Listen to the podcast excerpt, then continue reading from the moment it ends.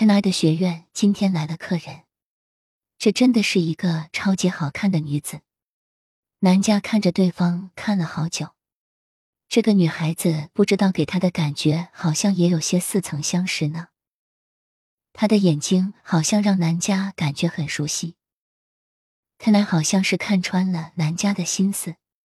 他说：“别看了，人家都不好意思了。我知道你在想什么，你们两个有点像啊。我们，你怎么知道？”我在想的东西是什么？看着我的眼睛，有什么我不知道的事情吗？是是是，你真的是什么都知道。你是我的指导林大人派来的超级使者，好不好？南家调皮的说。还记得我说的吗？光之战士会有一些相似的特性，这样的话给人感觉相近也是很平常的。这个女孩子和你确实有点像。尤其是眼睛。她来这里时，她和你一样，刚刚经历过暗夜。原来是这样，那一定是很辛苦了。南家自言自语。我们聊了很多，他的很多感觉都和你很相近。我有注意到他的外表，第一次看到的时候就觉得你们有点像。交谈之后，发现这种感觉更加明显。我觉得挺好的，这是一个坚强过关的女战士，一个和你一样的女战士。虽然你们具体的能力会有所不同，我还记得那段时间，我整天泪流不止，完全没有办法安心工作，什么事情都做不了。那真的是让我有死去一样的感受。灵魂暗夜对于很多人来说都是一次死亡，或者说多次死亡。在疲惫中挣扎，无法自拔，甚至会觉得自己被突然拉入了抑郁症的病例。我也不止一次进行相关的课程说过这个问题。灵魂暗夜的意义是什么？这种看似暂时的停滞不前，是一种光明的开启。行至水穷处，已是乘云而起，浴火重生之时。所以，就算有死亡的感觉。我还是不会有任何后悔经历它的感受，我真的会觉得那是一种奇迹。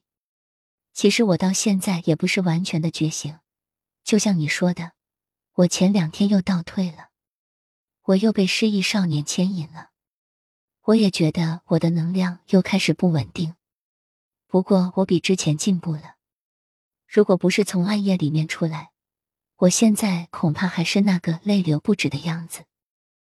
那个女生只是比你后经历这个过程，在灵魂暗夜中，很多东西是可以共鸣的，比如说极度悲伤，但是这是一种无法解释的悲伤，所以会无法控制的哭泣，会失去动力，包括无法好好工作，哪怕是你最爱做的事情，你的爱好都会被停滞，失眠或者嗜睡。噩梦等，药物的使用过量，酒精等等，情绪波动强烈，自杀的念头，觉得自己一无是处，身体的疼痛，尤其是头痛、嗓子痛等。一些人会错误的认为是得了抑郁症，甚至去开相关的药方。问题是，这一切不会起效，因为问题不是在于生理。而是在于灵魂。是的，我那时就是感觉我完全失去了自我，我再也无法控制自己，我再也做不了我自己了。南家说：“因为在没有觉醒的人类而言，这是无法解释的。你就是不知道为什么，你会质疑自己，你会和一切原本的联系造成断裂，你甚至会想要离开这个世界。”你觉得自己存在没有任何意义？你觉得自己是不是一个坏人？自己一直以来都是错的，自己对于万事万物都是无能为力的，你永远没有希望。这些都是典型的不能再典型的症状。不过对于我来说，我还是会告诉你，放松下来。当你开始了解到这个词语，你的指导灵就会开始和你联系了。你还记得吗？我那时对你是不是这样说的？但当时我还怀疑过你，我觉得那怎么可能是一种礼物？我觉得更像是诅咒，不知道是谁对我下了咒。我觉得我在暗夜里面待了至少一年，你知道吗？一些人甚至会被困在暗夜长达几十年，他们甚至会吸毒、嗑药或者用酒精麻痹自己。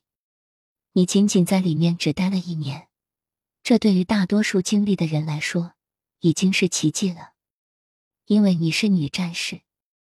当然，我来到你身边的意义也是如此。毕竟我看过你生生世世的痛苦，守护你也是我职责之一。我想那个女孩子一定也会很开心遇到你的。Can I？你是蓝星的一个礼物。